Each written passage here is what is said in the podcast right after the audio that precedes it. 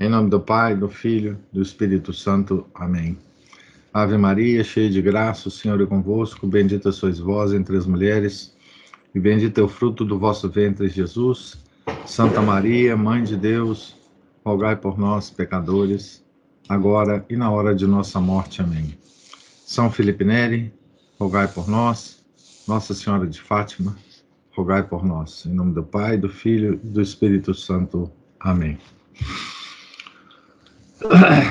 Então, nós uh, terminamos nosso último encontro com uma, com uma observação né, sobre a última frase do, do, do, do, do Henri Guéon, né, na sua biografia de São João Bosco, é, sobre uma época. É, de liberalismo, de ceticismo e de ateísmo obstinados, é, caracterizando a época em que exatamente o, o, São João Bosco fazia sua grande obra, né? E vimos o início, as, as, as primeiras construções, etc. E aqui nós vamos entrar na, na, no, no, capítulo, no, na seção 3 do terceiro capítulo, e ele vai ele vai dar alguns detalhes sobre, sobre isso, né?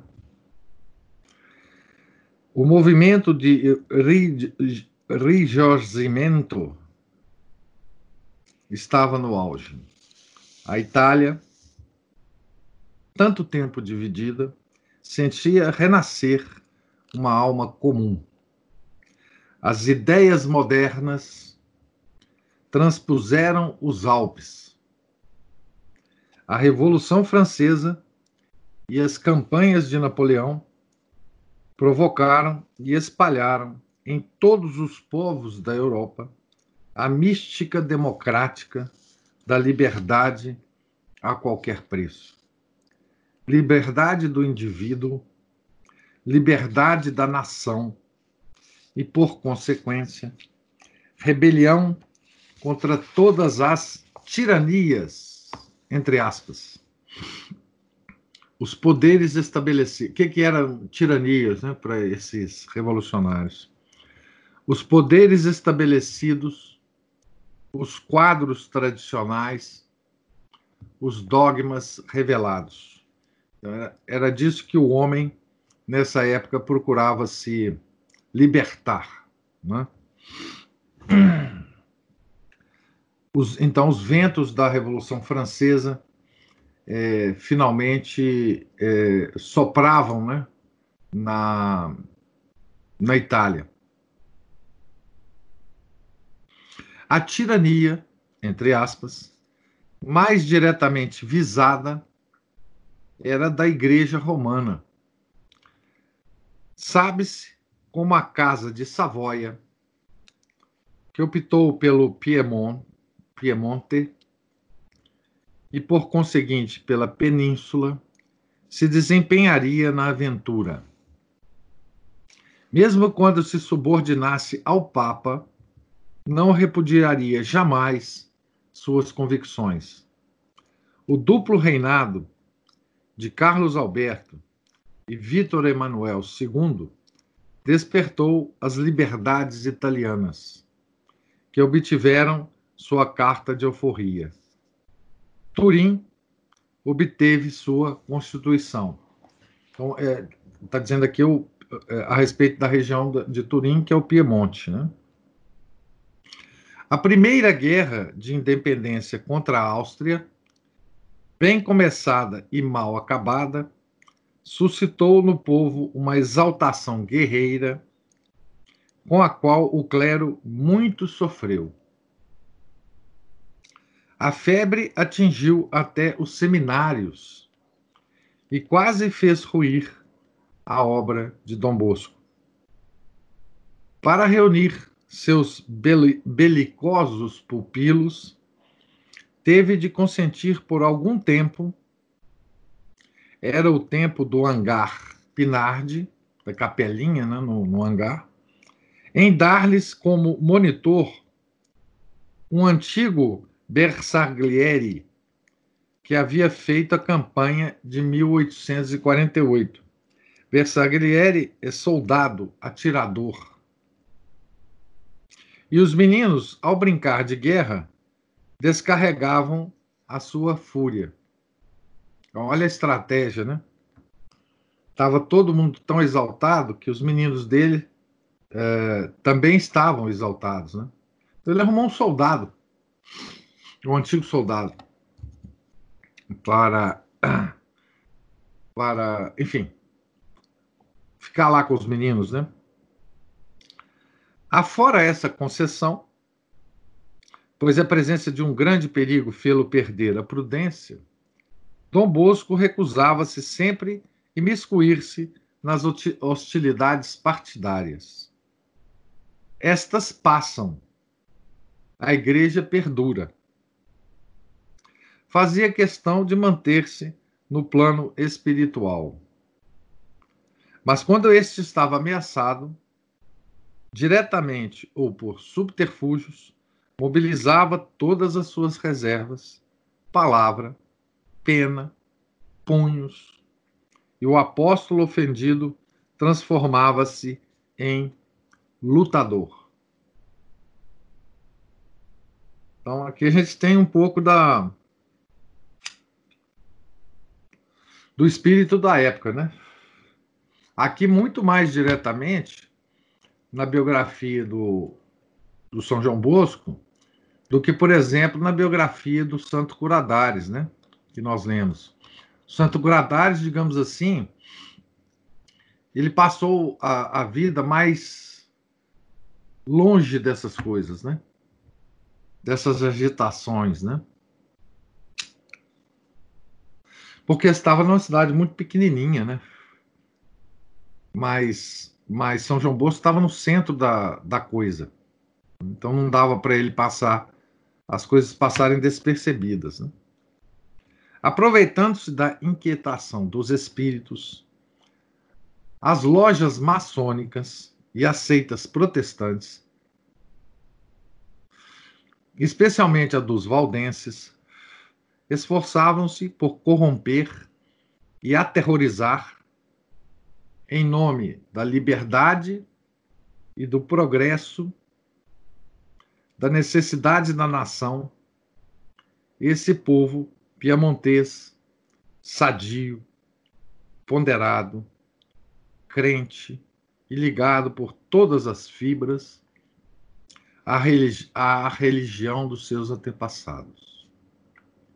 Então, lojas maçônicas e seitas protestantes. Sempre foram essas as forças do por trás, né, do liberalismo, tá certo? Do século XIX, principalmente. Né? Então, ah, em todo o mundo, inclusive no Brasil, né? Inclusive no Brasil.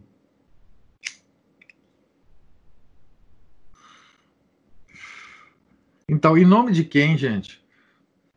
Liberdade, progresso e necessidade da nação. Lembre disso quando vocês forem analisar o quadro geral é, do Brasil, inclusive de hoje, tá? De hoje. Que, a, que a direita brasileira ela, ela levanta exatamente essas bandeiras, tá? Não tardaram em despertar em João Bosco, em, desculpa, em Dom Bosco, um poder de expansão de resistência e desafio que abortaria, ainda em germe, seus tenebrosos, empre... Eh, seus tenebrosos empreendimentos. A luta iniciou-se e o diabo tomou parte. O céu também. Então, a, a, a obra de Dom Bosco que ele fez né? seria tão extraordinária, seria extraordinária, mesmo que não houvesse nada dessas resistências externas, tá certo? Mas se torna mais extraordinária ainda por causa dessas forças, por causa do tempo em que ele em que ele realizou essa obra. E aqui nós vamos ver né, um santo no olho do furacão, no olho do furacão político, no olho do furacão da Revolução Francesa, ah, que não nos deixou até hoje, né? A Revolução Francesa, ela é presente no nosso tempo, talvez mais do que no tempo é, revolucionário. Nós inventamos outros nomes para as coisas hoje. Mas por trás de tudo está a Revolução Francesa. Tudo. Por isso que é tão importante o estudo dessa revolução, né? Para nós hoje. Então nós vamos ver como é que um santo, né, vive o tempo, o tempo dele, né? Esse tempo. Não bastava pregar. Nem todas as almas são atingidas para um ou dois milhares de garotos que se agrupavam ou se agrupariam em seus três patronatos do domingo. Primeiro oratório, São Luís Gonzaga e o Anjo da Guarda, os três oratórios do São João Bosco, por algumas centenas de neófitos que vinham seguir seus cursos noturnos, para um punhado de privilegiados que abrigava Mamãe Margarida? Quantos negligentes, desocupados, preguiçosos e viciados que se contaminavam entre si e prejudicavam os outros? Quantos fracos à mercê à mercê dos bons apóstolos, da anarquia e da desgraça. Desculpe, da descrença. A propaganda do erro era livre. Liberdade de pensamento.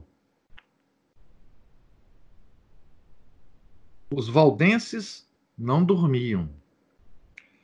Inundavam a cidade, os subúrbios, e, em particular, os meios operários, com brochuras simuladamente piedosas, atacando em nome de Deus as práticas mais importantes e eficazes do catolicismo romano.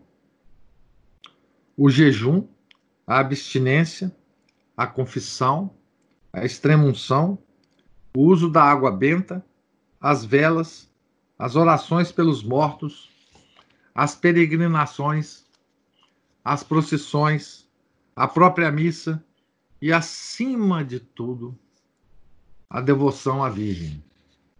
Então, olha o que, que os valdenses atacavam nessas brochuras que eles distribuíam é, em Turim.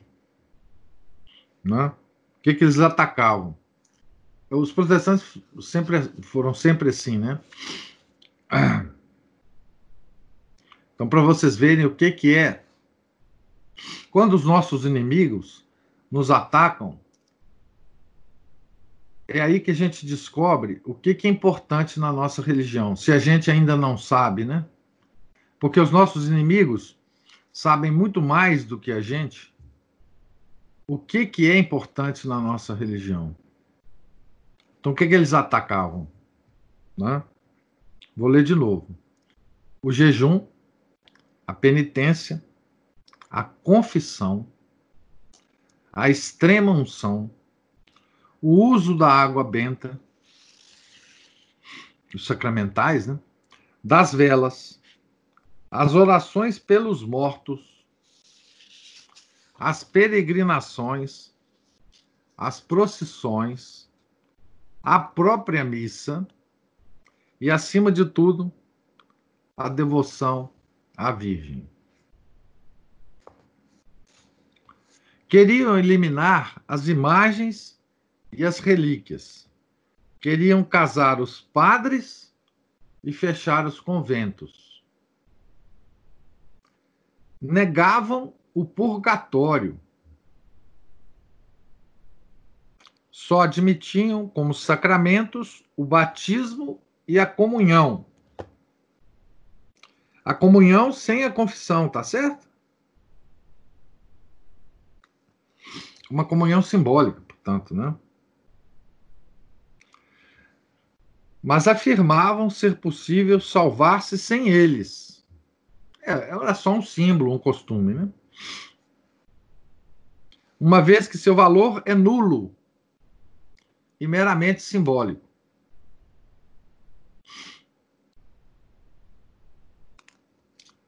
Ontem nós comentamos sobre isso, né? Na, na à, à tarde, na, quando nós vimos o catecismo do modernismo, né?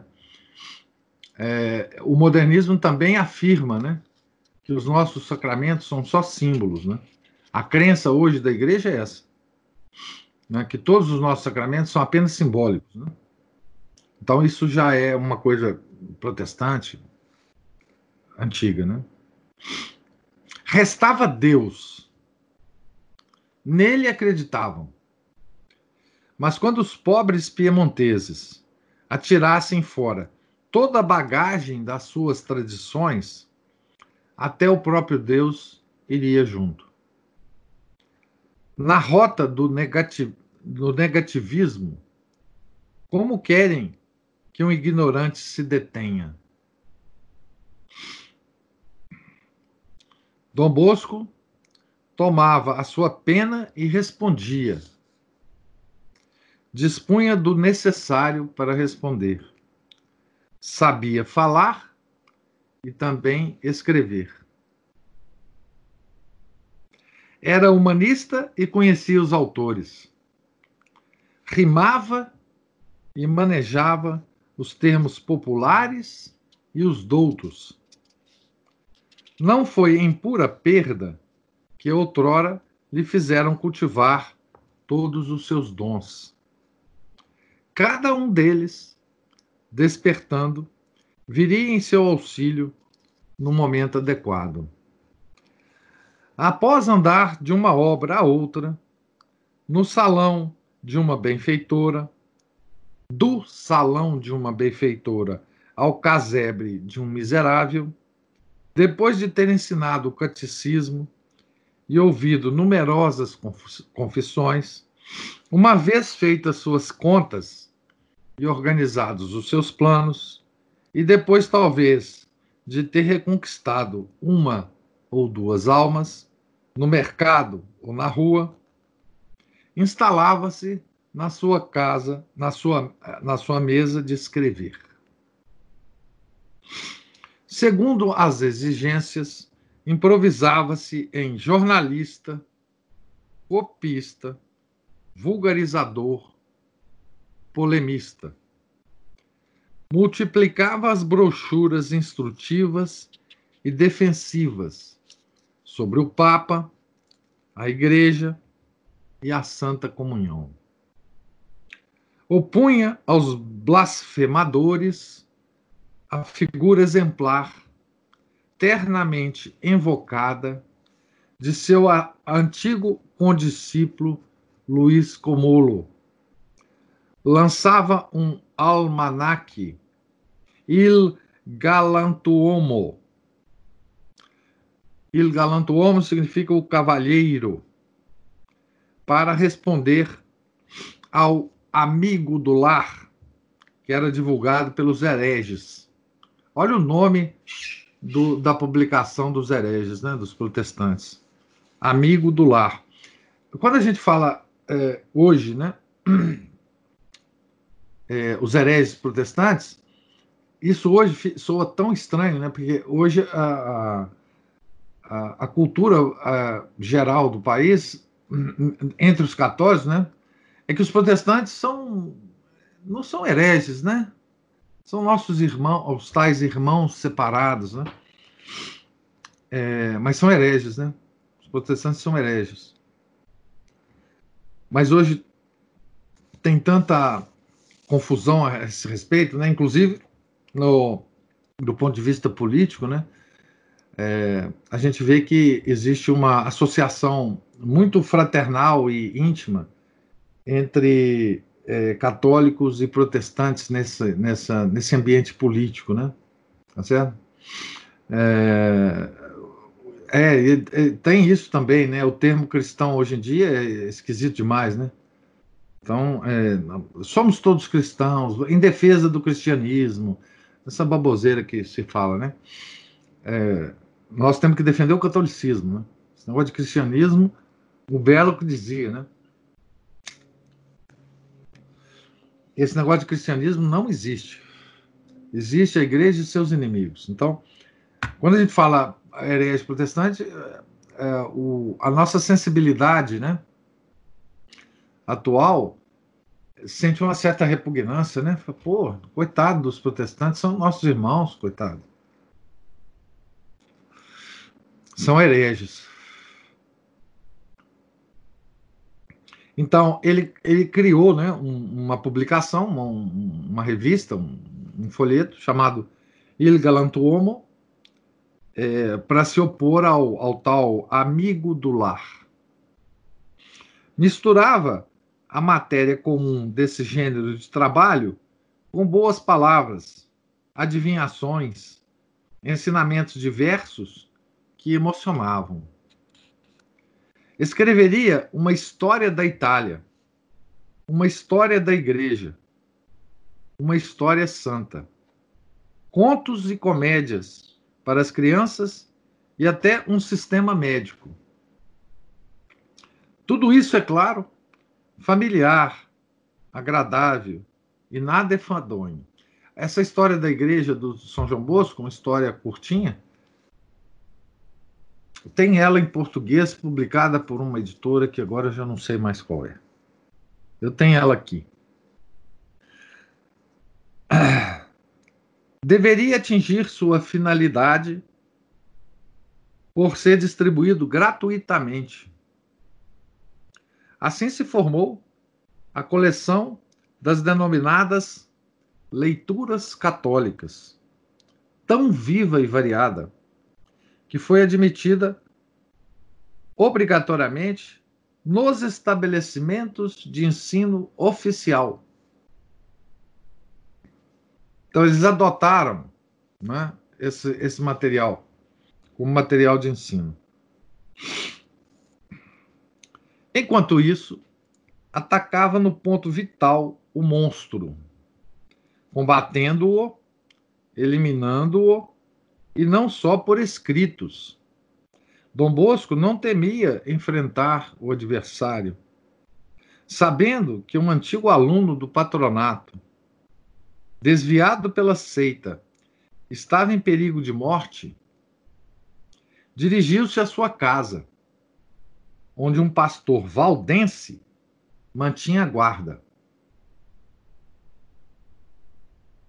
Dom Bosco, docemente, o afastou e conseguiu, apesar dos empecilhos, ver o moribundo.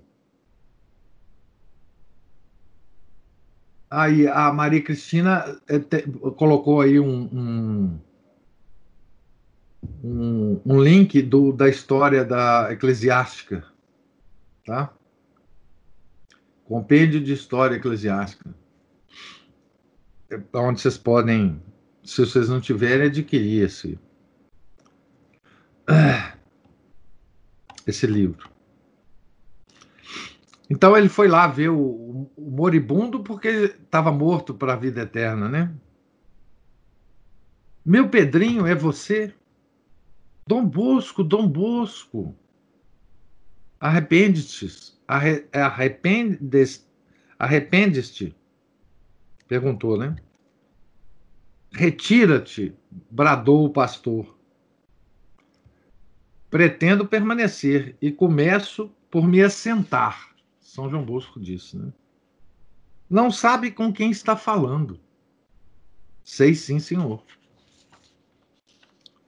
Sou Amadeu Berti, o ministro Valdez. Eu sou Dom Bosco, o diretor do patronato São Francisco de Sales. Que queres com esse rapaz? Simplesmente salvar a sua alma. Ele atualmente é dos nossos, mas era dos meus outrora. Entretanto, ele próprio escolherá. Não forçarei sua consciência. O pastor não pôde recusar este apelo à liberdade de pensamento. Engraçado isso, né? Responde: Que escolhes? perguntou o santo. Ó oh, Senhor, Senhor Dom Bosco, nasci católico e, como católico, quero morrer. Respondeu o agonizante no impulso. É, o São João Bosco aqui usou exatamente a arma dos liberais, né? É, como diz o, o, o, Samuel aí. Não, eu vou, eu vou respeitar a liberdade de consciência do, do, do Pedrinho. E aí não tem mais, é, né, com, com, relação a, a, a, a isso, os liberais não podem se opor, né? Ó oh, Senhor, Senhor Dom Bosco, né? Nasci católico e, como católico, quero morrer. Respondeu o agonizante no impulso. O pastor pôs o chapéu e saiu. São, derrota, são derrotas como esta que ninguém perdoa.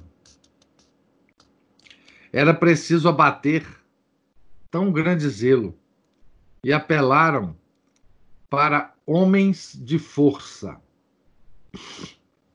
Os liberais são muito bonzinhos, é? até que eles perdem alguma batalha. Aí eles se mostram na sua verdadeira natureza, né? Nós vamos ver na história do do São João Bosco como é que eles agem, esses tais liberais, com que com que liberalidade, né? Eles eles agem, né? Os hereges não faltavam e tinham ao seu lado a mais baixa escória. Em todos os tempos, os liberais usam da mais baixa escória. Tá? Eles falam que é o comunista que usa isso. É, hoje existe uma certa tendência à, à, à, interpretação de que os comunistas é que usam os a baixa a mais baixa escória da sociedade, né? Os drogados, uh, os desocupados, né? Uh, porque de fato os comunistas é, escreveram sobre isso, né? Mas isso os liberais já sabiam fazer antes de escrever, tá certo? Eles, eles usam o tal Lupenproletariat. O Lupenproletariado, né? E os desocupados, os criminosos, os, é, enfim, é? para, para usá-los como, como a massa de manobra. Né? Eles, eles falam que, que isso. É, hoje em dia é muito comum fazer essa análise, né? que são os comunistas que usam esse pessoal, né? Tá certo? Mas os liberais usavam isso muito antes de existir a palavra comunista, né? Mas é, óbvio que, que, que, o comunismo é, veio do liberalismo. Quem estuda um pouquinho sabe disso, né? E nós vamos ver exatamente isso aqui, o que, o que hoje existe, né? De, de associação entre é, o comunismo e, e a bandidagem, isso é coisa velha feito à serra, tá certo?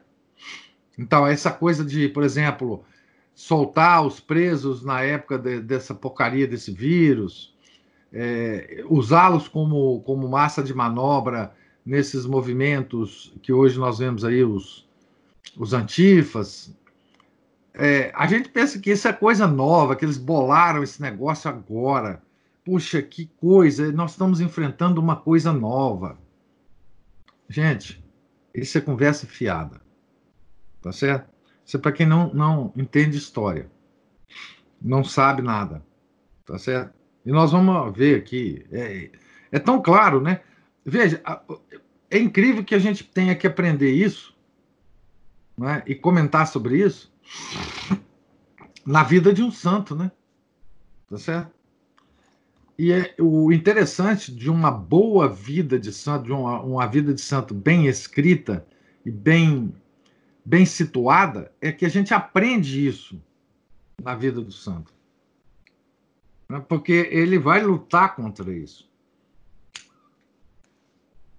E se a gente tiver um pouco de é, a, a, a capacidade de observação é, para colocar o que, que o santo viveu naquela época, na, na, na, nossa época hoje, é muito fácil tirar essas conclusões. Não precisa de, de inteligência, de QI muito alto, não, né? Então, quando um, um, um liberal de hoje falar assim, olha, você não viu é, fulano de tal falando, isso é coisa do comunismo, que o comunismo é que, que se, a, se, alinha, se, se alinha aos, aos criminosos para não, mas isso, isso é muito velho, meu caro. Isso aí é lá do, do século XIX, né? Dom Bosco era espreitado por todos os lados. Insultavam, atacavam, talvez na ignorância de sua força física. Com 70 anos ainda conseguiria quebrar uma noz entre o polegar e o indicador. Olha só o que, que o, o Henri fala da, da força física né, do, do, do, do Dom Bosco. Com 70 anos, ainda conseguiria quebrar uma noz entre o polegar e o indicador. Então, vocês aí, que não têm 70 anos ainda, tentem fazer isso, tá? Como ele lutava corajosamente com os agressores, estes voltavam sempre em maior número. Para sua guarda pessoal, teve de recorrer aos mais robustos de seus rapazes. Então, o, o São João Bosco montou também uma guarda pessoal, né? Tá certo? Aumentavam as dificuldades. Um desconhecido o alvejou pela janela da capela, e por um triz a bala não o atingiu, mas rasgou-lhe a manga da batina. Outro dia, chamaram Dom Bosco para assistir a um moribundo no subúrbio, e antes de conduzi-lo até o quarto, ofereceram-lhe um copo de vinho daste. É verdade que ele não era orgulhoso e engoliria qualquer coisa para salvar uma alma. No entanto, desconfiou e apenas provou. Ficaram furiosos e quiseram obrigá-lo a tomar. Mas o santo chamou os rapazes que guardavam a porta. Este rapaz beberá em meu lugar, diz mostrando um deles. Não, não, ele não. Estou compreendendo. É a mim que, é a mim que querem envenenar. Felicidades para a próxima vez. Adeus. Outra noite, na cabeceira de uma senhora idosa, viu quatro indivíduos armados de cacetes. Em dado momento, a velha, que não poderia estar doente, que não parecia estar doente, provocou uma discussão entre os homens, sem nenhuma razão. Que algazarra! A vela apagou-se e as pauladas choveram em cima de Dom Bosco. Mas este se defendeu uma cadeira e as apalpadelas chegou até a porta, atirando a cadeira sobre os malandros. Foi então, então veja bem, né? Aqui é uma descrição apenas de alguns fatos, né? Foi então que o céu o ajudou. Nesta noite de outono de 1852, Dom Bosco dirigiu-se para casa, atravessando o terreno mais acidentado e deserto da cidade. Desta vez estava só, mas percebeu que era seguido. Oh, era um cão. Essa história do cão é impressionante. Era um cão, um grande cão, que mais parecia um lobo. Um tanto inquieto, ele o chamou. O cão correspondeu às suas carícias e o acompanhou passo a passo até a casa. Feito isto, voltou sem pedir nada. Esse esse cão, né? Que cão seria esse? Dom, Dom Bosco viu mais vezes, sempre preso a seus passos e voltando assim que ele entrava em casa. Uma vez, duas vezes, dez vezes. Quando o Bosco voltava só à noite, tinha certeza da companhia do animal. Deu-lhe o nome de Grígio, isto é, cinzento. Teve muitas vezes necessidade de seus serviços. Certa vez, na Praça Rainha Margarida, dois tiros de pistola que falharam foram dados por trás de uma árvore. E um bandido atacou Dom Bosco.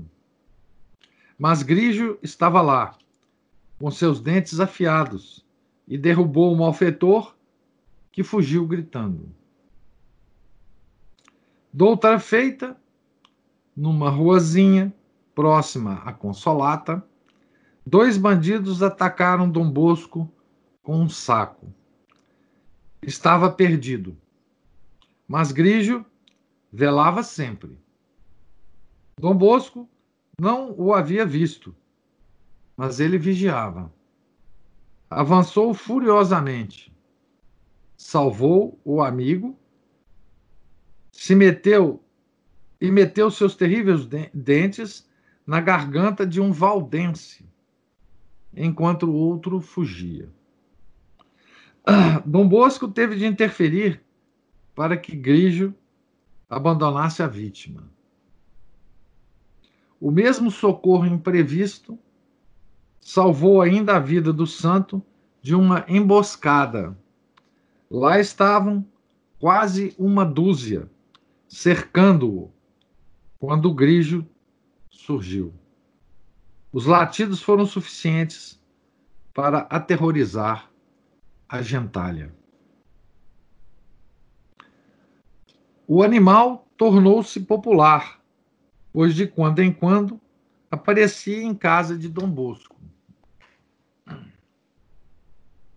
Assemelhava-se assemelhava-se aos de sua raça, focinho fino, orelhas retas, cauda empanachada e pelo, e pelo abundante. Recusava-se a comer ou beber. Os rapazes acariciavam-no e impacientavam-no. Grigio consentiam consentia que o atormentassem, mas nunca vinha sem ser necessário. Às vezes, vinha para acompanhar seu grande amigo numa saída noturna. Outras vezes, para averiguar se ele não se achava fora de casa quando Dom Bosco excepcionalmente havia voltado de carruagem. Outras vezes, para impedi-lo de sair. Certa vez, ele deitou-se na soleira da porta, barrando a saída. Dom Bosco tentou enxotá-lo, e ele o repeliu, latindo. Até morderia o dono, se ele insistisse. Quando Dom Bosco desistiu de sair, pariu, parou de latir e suspendeu a guarda. Ora, apenas havia ele desaparecido e um vizinho dedicado avisou o santo de que haviam resolvido matá-lo naquela noite. Surpreendera certas conversas suspeitas. A armadilha estava pronta. Mas Grigio sabia. Tinha bons ouvidos. Quando acabaram as perseguições, ninguém mais viu o bom cão. Grigio, né? Então, essa essa é a interferência do céu, né, a que ele se referia, é, o, o Henri Guéon, né? É, essa história é, é, absolutamente extraordinária, né? É, talvez única na, na, vida de Santos, né? É, um, um cão vindo do céu, né? Digamos assim, para proteger Dom Bosco dos inimigos, né? E aqui a gente vê, né? Ah, isso que eu falei, né? Como os hereges é, articulam, né? A escória da, da sociedade para abater os inimigos, né? Todos esses, né? Que atacaram Dom Bosco eram bandidos, né? Eram bandidos. É, não eram, não eram sequer protestantes, não, provavelmente não eram nem nem valdenses, né? Eram sim dirigidos pelos valdenses, né? Mas eram simplesmente bandidos, bandidos, tá? que hoje são usados para mesmíssima coisa, né? São usados hoje em escala industrial, né? Uh, hoje a bandidagem é usada para atacar tudo e todos, né? É, movidos pela, é, pela por, por, essa por, pelos inimigos da humanidade, né? O que hoje há de diferente, de fato é diferente, né? É a escala com que a bandidagem é usada, tá certo? É a escala com que isso está acontecendo no mundo hoje. É no mundo, em todo o mundo, né? É, é, e, e, então essas manifestações, essas bandalheiras, essas é, essas derrubadas de de estátuas, de, de personalidades de, históricas, né? tudo isso é, tem o uso desse, desse, desse pessoal, dessa escória social, que, que os donos do mundo hoje aprenderam a usar, né? É, com os hereges. Hoje a gente não pode dizer que são hereges, né? Porque eles não têm nem religião. Né? É, são simplesmente ateus e, e enfim, né? Mas é, começou aqui, né? Era com a caridade que Dom Bosco vencia os adversários. Reinava a discórdia no meio dos, pro, dos protestantes valdenses. Bom, sempre reina a discórdia no meio protestante. No meio dos hereges, sempre reina a discórdia. Né? Isso é uma regra absolutamente universal. Queriam compor um catecismo diferente, resumindo a doutrina, mas cada qual o entendia a seu modo. Claro, ah, cada, cada um tem a liberdade de interpretar a, a Bíblia ao seu modo. Como é que eles vão compor um catecismo? Ah, isso é loucura. Um padre católico, apóstata, o ministro De Sanctis estava em conflito com os demais colegas e foi destituído. Padre, hein? Dom Bosco compadeceu-se dele.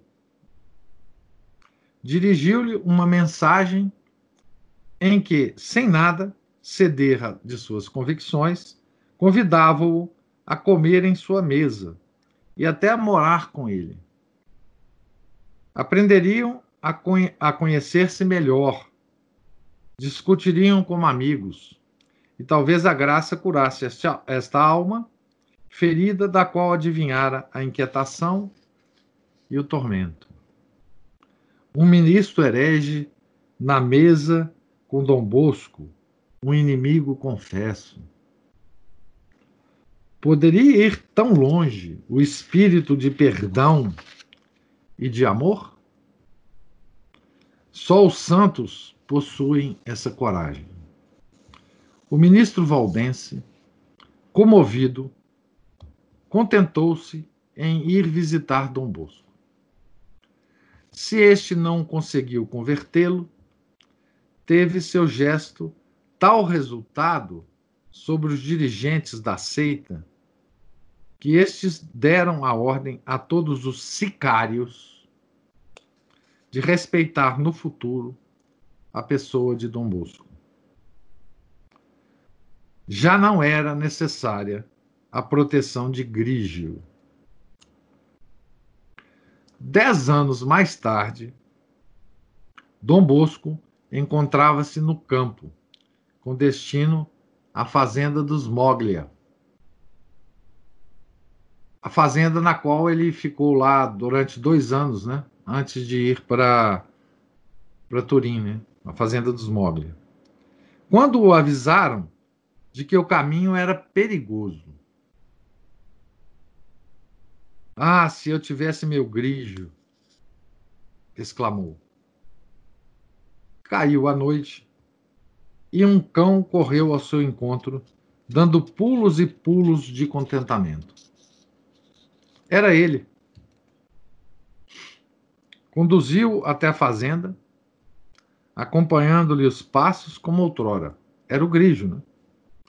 Para evitar briga com os cães da fazenda, Dom Bosco achou prudente não passar pelo pasto. Grígio seguiu até a sala e deitou-se num canto. Conversaram, jantaram, toda a família Moglia estava presente. É preciso dar agora comida ao Grígio, disse Luiz Moglia. Mas, mas Grígio sumira. Não o encontraram nem junto ao fogão, nem sob a mesa, nem sob o armário. Ora, nenhuma porta, nenhuma janela havia sido aberta desde que ali estava. Tinha-se evaporado. Em 1883, o cão milagroso apareceu em Bordiguera para guiar Dom Bosco que se havia extraviado no caminho. E foi só, e foi só. Aí terminou a história do cão. A providência pode servir-se de um cachorro. Um anjo pode dispor dos recursos necessários para isso. O mínimo que podemos afirmar é que o animal farejava a santidade, defendendo-a ardentemente. Mas além desses milagres, Deus fez ainda muitos outros para o pai dos salesianos. E este não nos deve surpreender. E esse não nos deve surpreender. Esse que acabou de ser contado, né? Por acaso o santo não multiplicou os pães e ressuscitou um morto?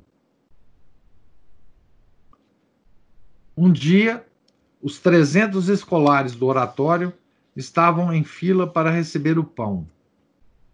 Deviam ao padeiro 12 mil francos e este exigia o pagamento. Traga-me os pães que restam, disse Dom Bosco. Quinze panhotes, nem mais um. Contaram, mas não se importaram. Que problema havia nisso? E Dom Bosco começou a distribuição sem se apressar. Todas as vezes, sua mão apanhava no fundo da cesta um pãozinho que o bom Deus dava a seus pobres. Desta vez, 15, 20 e 100 vezes. 10 vezes, 15, 20 e 100 vezes. Na trecentésima vez, a cesta ainda estava, não estava vazia. Lá estavam os 15 primeiros pãezinhos. Deus só remediou a situação. O jovem Delmaso, que assistiu ao prodígio, foi ele quem nolo contou. Continuou no oratório que pretendia abandonar, tornar-se-ia o modelo dos salesianos. É um dos meninos, né? Multiplicação de avelãs. Multiplicação de hóstias consagradas. Que faltaria? Carlinhos acabava de morrer. Seus pais, desolados, comunicaram sua agonia a Dom Bosco. Porém, muito tarde. Como Jesus, ele respondeu: Não, seu filho só está adormecido. De Deixaram-no só com o cadáver. Carlos, Carlos, levanta-te. Rasgou a mortalha. O menino abriu os olhos. Ah, é o senhor, Dom Bosco? Há quanto tempo que eu chamo? Tinha medo de ir para o inferno, por um pecado que nunca confessei. Só ao senhor eu diria: mas então uma linda dama expulsou os demônios, dizendo: Deixem-no deixem tranquilo, ainda não está sendo julgado. Soltaram-me e o Senhor veio. Confessou o pecado e viveu mais duas horas. Preferes ficar na terra ou ir para o paraíso? perguntou o santo. Oh, paraíso, Dom Bosco. Adeus então, meu filho. O que lhe custou o dom dos milagres? Dom Bosco confessaria mais tarde a um confidente. Então, começamos com Dom Bosco, né? Lutando é, com os liberais da época, né? Os protestantes, a maçonaria, etc. E acabamos bem né, essa sessão com uma sessão de milagres, né? Como, como acontece, como bem acontece, né? Na vida dos, dos santos, né? Então nós terminamos aqui na nossa, a nossa leitura de hoje na página 122 no início da sessão 4 aqui do, do capítulo, tá certo? Eu pergunto se vocês têm alguma observação ou, ou pergunta para para fazer.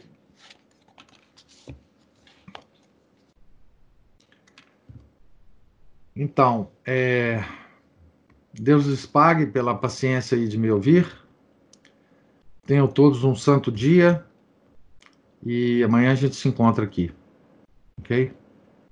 Em nome do Pai, do Filho e do Espírito Santo. Amém. Ave Maria, cheia de graça, o Senhor é convosco. Bendita sois vós entre as mulheres, e bendito é o fruto do vosso ventre, Jesus. Santa Maria, Mãe de Deus, rogai por nós, pecadores, agora e na hora de nossa morte. Amém. São João Bosco, rogai por nós. São Felipe Neri, rogai por nós.